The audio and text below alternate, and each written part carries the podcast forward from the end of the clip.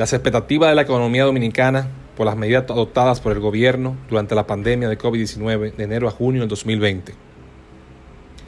Como resultado de las medidas de restricciones tomadas por el gobierno de la República Dominicana en marzo del 2020 para combatir la propagación del COVID-19,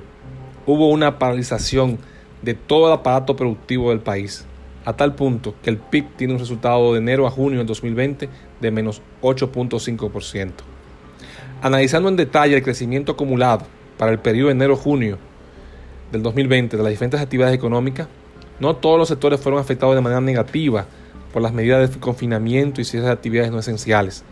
Se observan variaciones positivas en los sectores de salud con 12.2%, servicios financieros 10.1%, actividades inmobiliarias 4.8%, agropecuaria 4.7%, administración pública 2.5%, comunicaciones 2%, energía y agua 1.6%.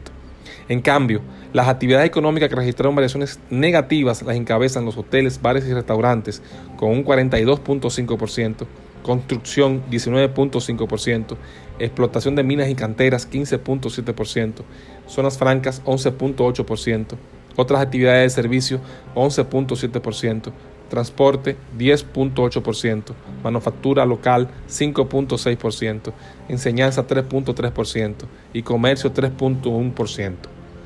No obstante lo anterior,